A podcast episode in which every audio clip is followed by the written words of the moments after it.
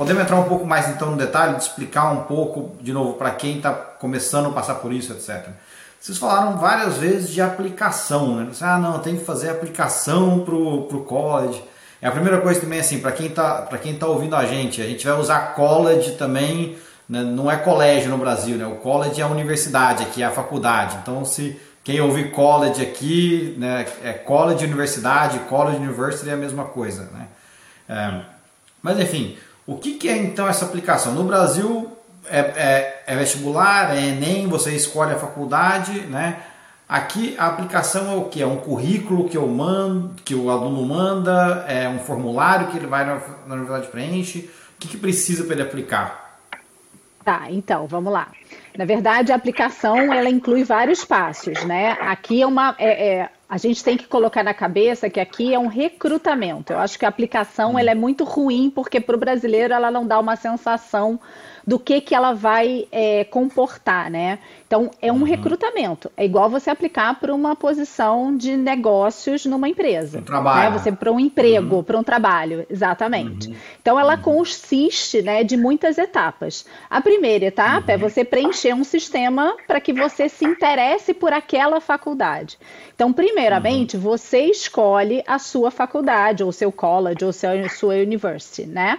Só que a uhum. gente tem aqui nos Estados Unidos 4.200 universidades, 4.200 colleges, né? Então já uhum. começa aí a primeira dificuldade. O que, que eu vou escolher? Eu não posso aplicar para tudo nem para todos, né? Uhum. Então o que, que eu vou fazer? Né? Então chega o primeiro desafio que é a tal da college list, né? Para uhum. quais faculdades você vai aplicar, né? Para que major você vai aplicar? Major é a escolha da sua profissão, né? Da carreira que você quer seguir também faz parte dessa escolha. A terceira uhum. escolha é você mostrar o seu currículo acadêmico, né? Que vai consistir de todas as matérias que você fez ao longo do high school, né? Uhum. As matérias e as notas, que vão construir o que eles chamam de GPA, que é o Grade Point Average, né? Então, ao uhum. longo do seu high school, todas as matérias entram num cálculo, né? A gente tem um cálculo ponderado e um cálculo simples, né? Das notas que você obteve ao longo do seu currículo. Né? Hoje, para você se formar nos Estados Unidos, você tem que ter no mínimo 23 a 26 créditos, dependendo do estado que você estuda. Né? Você tem que uhum. ter cursado esse número de matérias. Né? Tem matérias obrigatórias e matérias eletivas. Tá? E uhum. a sei lá, já, já até perdi a conta em quantos passos são, mas a gente, no próximo passo, seriam as atividades extracurriculares. Você tem que montar um currículo onde você vai mostrar uhum. para o college tudo o que você fez ao longo dos últimos quatro anos. Né? Então você vai contar a sua história. Eu fiz um trabalho comunitário uh, numa fundação, eu fiz um trabalho comunitário no Brasil, eu criei um projeto que atingiu tantas famílias, eu joguei futebol na escola, eu, uhum. sei lá, trabalhei num projeto de artes, fiz um fundraise, um levantei dinheiro para uma fundação específica, enfim, você vai contar toda essa história né? Uhum. E além disso, você ainda vai ter que fazer o que a gente chama de standardized test, que na verdade seria uhum. próximo ao modelo do vestibular, mas que são, é, são provas é, estandarizadas, né, que são aplicadas nos Estados Unidos inteiro e fora dos Estados Unidos, que se chamam SAT e uhum. ACT, no qual eles vão ter uma nota, né, mas são provas que consistem em avaliações apenas de inglês e matemática tá? Um uhum. pouco diferente do vestibular brasileiro. Então são muitas etapas, né, que o estudante vai ter que somar para poder fazer um application no final do processo. Ok? É mais ou menos isso. Acho que foi claro, né, Dani? Não, é, e, é, e, e, nesse, e nesse resumo já tem bastante coisa, né? Então acho que a gente vai ter que meio que destrinchar uma por uma, né? Dani, talvez fale um pouco do College List, então, porque, como a Patrícia falou, tem 4.200 universidades aqui nos Estados Unidos. Não sabia desse número. É, tô com um filho de 16 anos, que eu falo para ele, ó, me dá sua lista de 5 ou 10 que você vai aplicar. É, a primeira, acho que a, a primeira pergunta é essa, qual o número ideal para aplicar? É 5, 10, então, 3, 50? Não tem um né? número, não tem um número ideal tem um número uhum. seguro, né? A gente trabalha com uhum. margens, assim, a gente trabalha com quando a gente constrói a college list com o aluno, e é uma reunião que a gente geralmente tem as nossas sessões só com o aluno, né, mas a, a reunião final para aprovação da college list a gente gosta de fazer com os pais, porque ela envolve uma decisão da família. Tem algumas faculdades ali que o filho pode estar tá sonhando, mas se ele entrar tem um impacto financeiro para aquela família, né? Então uhum. a gente trabalha geralmente, tá? Não é um número duro, mas é tipo com três opções de reach schools, que são aquelas assim, difíceis de entrar, com acceptance rate uhum. abaixo de 20%, e que uhum. Dentro delas, às vezes, tem até algumas que são dream schools, que são aquelas as Ivy Leagues, com, com acceptance de abaixo de 5%. E quando eu falo acceptance, é uhum. 5% dos alunos que aplicam entram, né? E daí menos de uhum. 20% dos alunos que aplicam entram. Então, o aluno pode ter um perfil acadêmico para entrar naquela escola, mas como o processo é um processo de recrutamento, mesmo tendo perfil uhum. acadêmico, talvez tenha uma outra pessoa mais interessante para aquela vaga. Então, são, uhum. são, por isso que a gente chama de reach schools, que por mais que você tenha um diploma exemplar, talvez você não entre. Aí a gente, então, a gente tá. trabalha geralmente com três aí, três ou quatro do que a gente chama target schools, que são aquelas uhum. escolas que o aluno tem um perfil ali que pode cair para lá ou para cá. Assim, tem tudo para entrar naquela escola, o perfil acadêmico dele está de acordo com a média dos alunos daquela uhum. escola, e vai ser uma decisão ali que pode fazer diferença, é de uma extracurricular aqui ou ali, uma dif pequena diferença de major que ele quer estudar, carreira de interesse, alguma coisa, mas que o aluno já tem uma chance maior. Eu diria que é tipo 50-50. E aí uhum. depois tem as escolas que a gente chama de likely, que é assim, é provável uhum. que o aluno entre naquela escola porque ele é um aluno academicamente melhor do que a média dos alunos que estão naquela faculdade. Uhum. E aí a gente trabalha com essa lista, geralmente com umas 10 escolas, tá? Três ou quatro é, Reach, umas quatro Targets e umas duas ou três é, Likely. Todo aluno acaba na última hora enfiando mais escola, então a gente acaba tendo que subir essa lista, porque o povo fica, ah, mas se eu aplicar para não sei qual, e se eu aplicar para não sei qual, uhum. a gente acaba trabalhando com uma média de 12 a 14.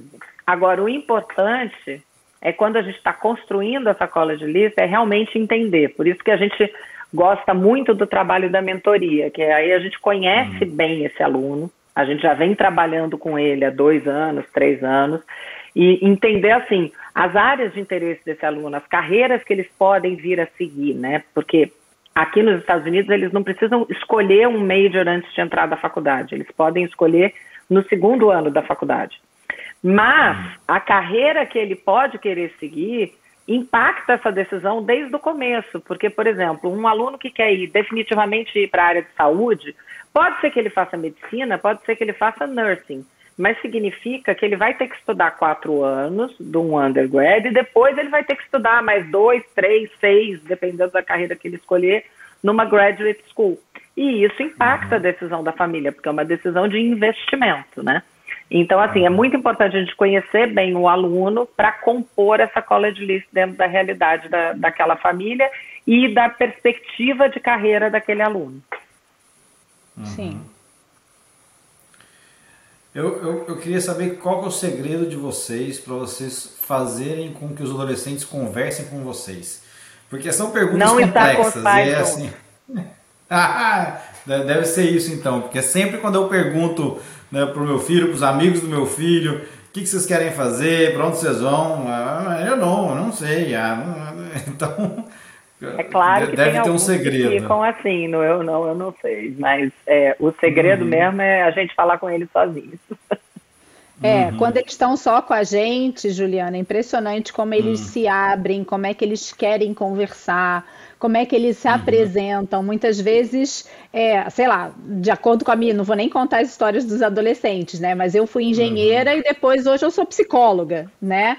Então, esse, essa mudança de carreira, às vezes a família, né, é uma família toda de engenheiros. O pai espera que o cara seja engenheiro e o cara quer ser outra uhum. coisa, quer ser, sei lá, quer trabalhar na NASA. Entendeu? Uhum. Não quer ser engenheiro, sei lá, engenheiro civil, ele quer ser engenheiro aeronáutico, ele quer ser médico, ele quer ser advogado. E muitas vezes, com a família, é muito difícil ele se posicionar contra uma pressão familiar, né? Então, às uhum. vezes, essa pressão familiar, ela, ela acaba não acontecendo quando a gente assume essa mentoria, né? É, Eles eu acho que tem outro aspecto também, que é o seguinte, a partir do momento que, obviamente, eles concordam com a família, né, na contratação da consultoria, é porque são alunos que querem ser ajudados. Às vezes eles não Sim. têm o espaço, né? Eles não se sentem à vontade, uhum. eles têm essa pressão que a Paty falou da família. Então, quando eles estão sozinhos com a gente, e a gente vai dando informação, eles vão ajudando, eles vão. Tem uns que demoram mais para pegar, mas tem outros que vão. Ah. Legal. E assim, para quem para quem já tem filhos aqui nos Estados Unidos, né, que está nessa que tá no que a gente chamou de, de high school, que é no, a partir do nono ano, etc. É, o que que os pais podem fazer para ajudar esses adolescentes a estarem preparados, né? É, é incentivar a, a, fazer matéria avançada, né, o tal do AP, Advanced Placement, é, qual o papel dos pais nesse, nessa preparação? É, eu acho que o papel dos pais, né, Juliana, é muito conhecer o sistema. Não dá para você chegar nos Estados Unidos e não conhecer o sistema de educação. É importante conhecer, porque é você que vai estar tá com seu filho todos os dias.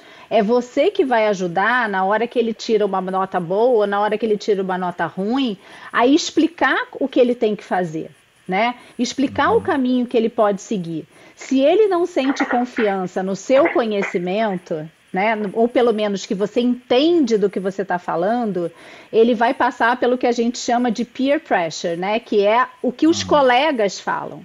Então, a família, o pai e a mãe, eles perdem um pouco esse lugar na hora que os parceiros, os colegas, assumem esse lugar do conhecimento. Só que os colegas têm a mesma idade deles, né? Então, uhum. a família tem que estar tá preparada para conhecer o sistema e dar suporte àquele aluno no processo de adaptação, de pesquisa, de escolha de matérias, de nota, né, de como se portar diante do sistema. Uhum. E, e, quando começa a aplicação? É no, é no último ano de high school? É no penúltimo? Que essa também é a diferença do Brasil, né? No Brasil você só vai aplicar para a universidade quando você está no último ano, né? Você termina, é, era o terceiro colegial, de novo no século passado, não sei se ainda é assim.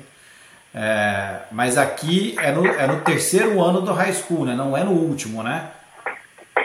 É no começo do último.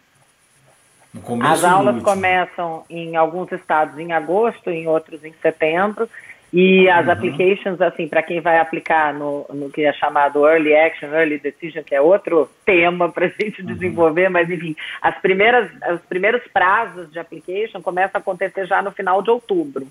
Então é o que a gente uhum. sempre fala para o aluno. O último ano é um ano assim que meio ano é de trabalho nas applications e o outro meio ano é uhum. garantir que você termina bem a escola e se forma e acabou, mas já não conta para decisão de se você vai ser uhum. aceito por aquela escola ou não. Então, são três anos uhum. de trabalho que você vai mostrar na sua aplicação. Na hora que tá uhum. você está aplicando, são os três primeiros anos que vão ser mostrados. A decisão vai ser tomada com base no trabalho nesses três primeiros anos. Porque o prazo para aplicar é logo no começo do último ano. Uhum. E vocês falaram dos testes também, né? SAT, ACT. Fala um pouquinho o que, que são cada um desses testes, quando eles acontecem, da importância, etc. Se tem uma nota mínima de corte, de referência.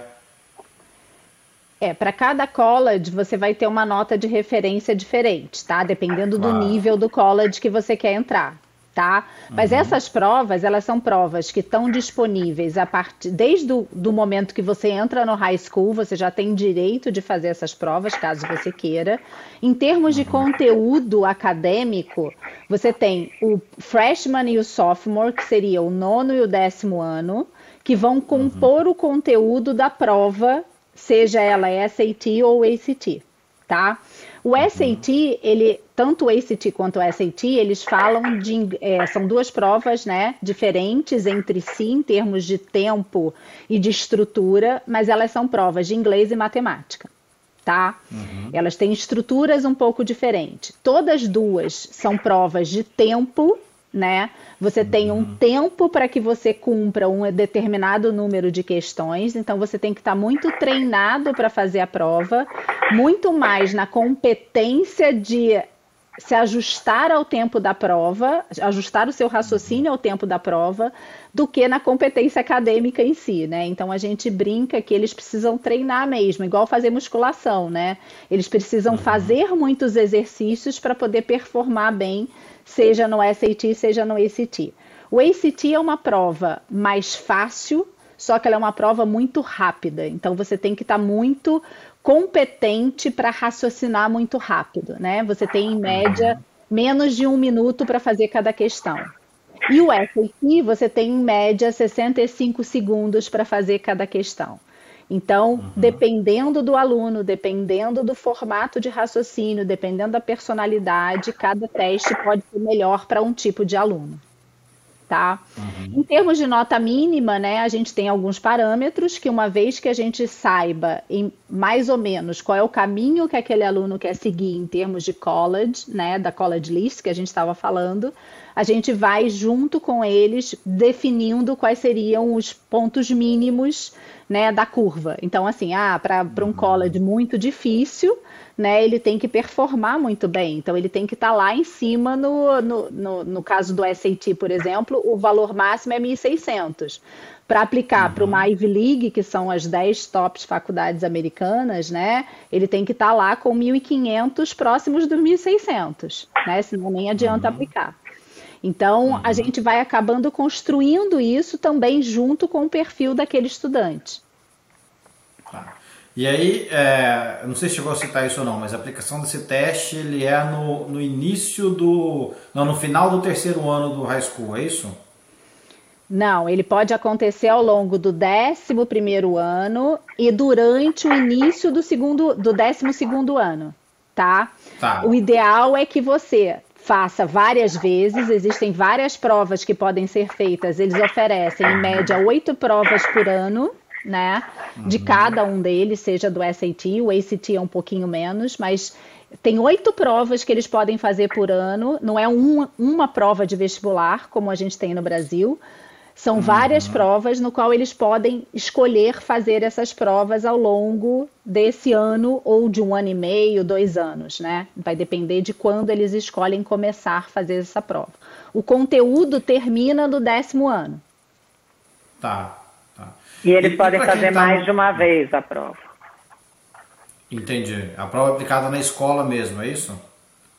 Em alguns casos, sim, as escolas uhum. oferecem é, duas vezes por ano para alguns alunos. Uhum. As escolas mas públicas.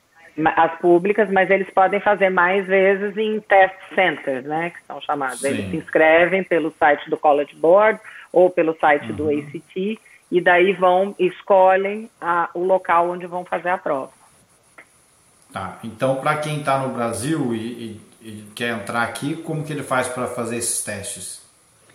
Ele tem Mesma test coisa. centers, é, ele tem test centers internacionais espalhados pelo ah. mundo todo, no qual eles realizam essas provas. Talvez não com a frequência que existe nos Estados Unidos, a frequência é um pouco menor, eu acho que são quatro ou cinco provas por ano, mas dependendo uhum. do país, eh, tem uma frequência diferente, mas todos têm acesso a essas provas. Entendi, tá bom.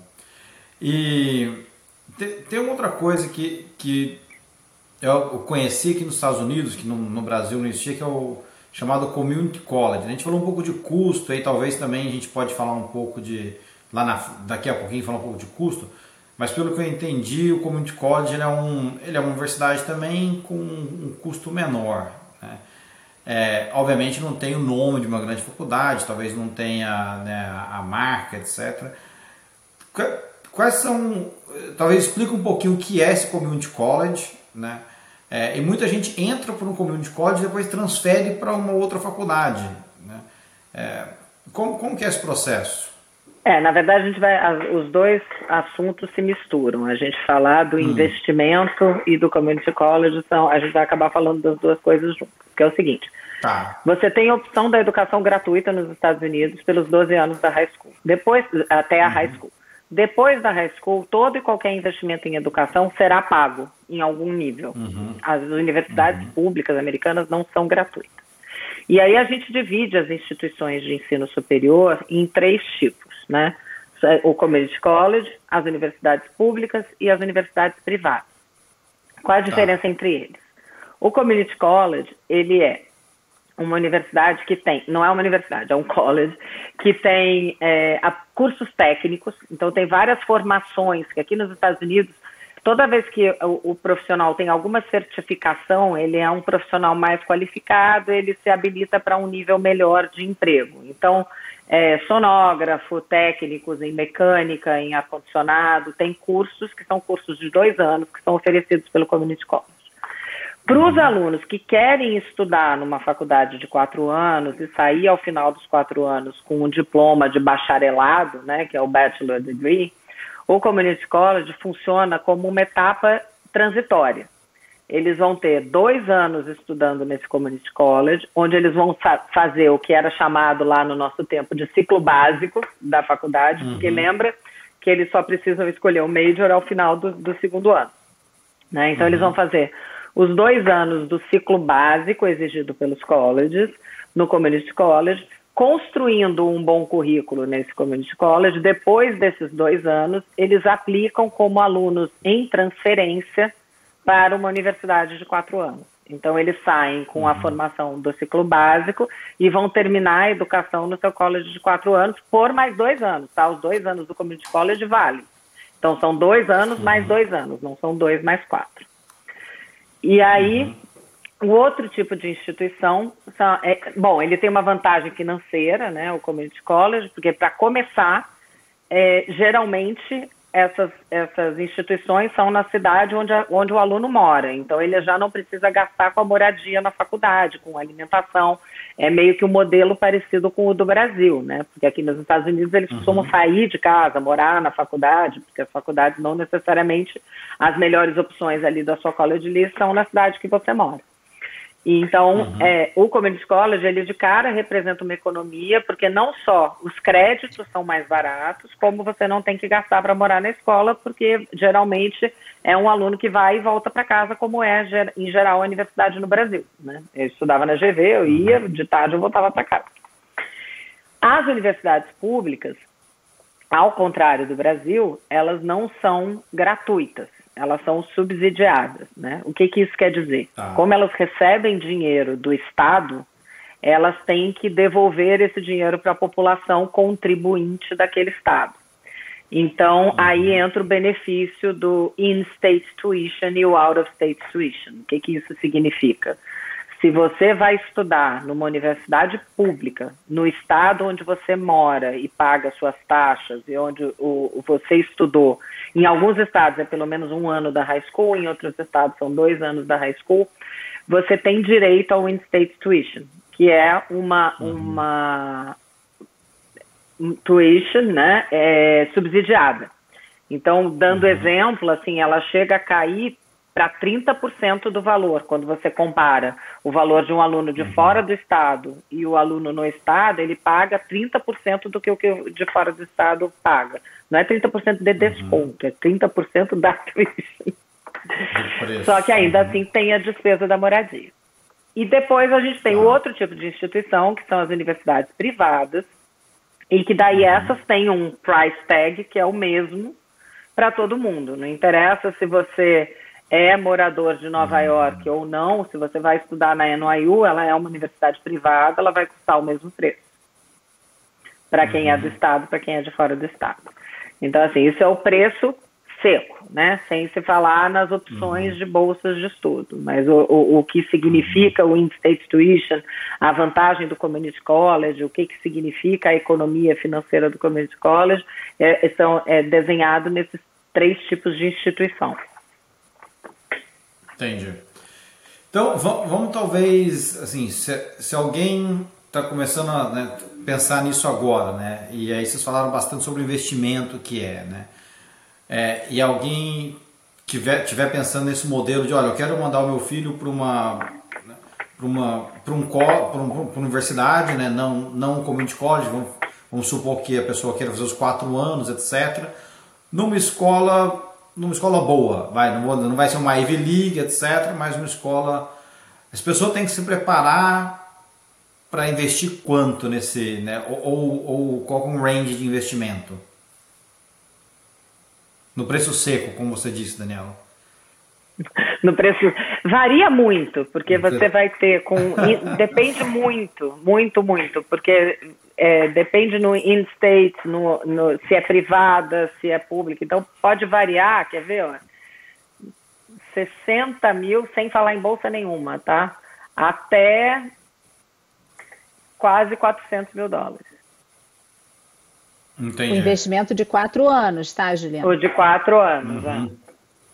Ah, 300 agora tá fácil, então. Agora tá fácil, então. Facilitou, agora... né?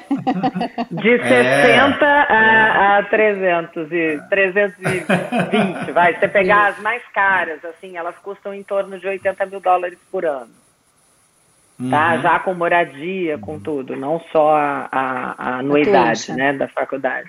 É. Então, é. assim, com moradia, o custo total vai ser em torno de, de 80, 85 mil dólares. E para uhum. uma universidade no seu estado, né, pública e tal, vai custar em torno de 15 mil dólares por ano.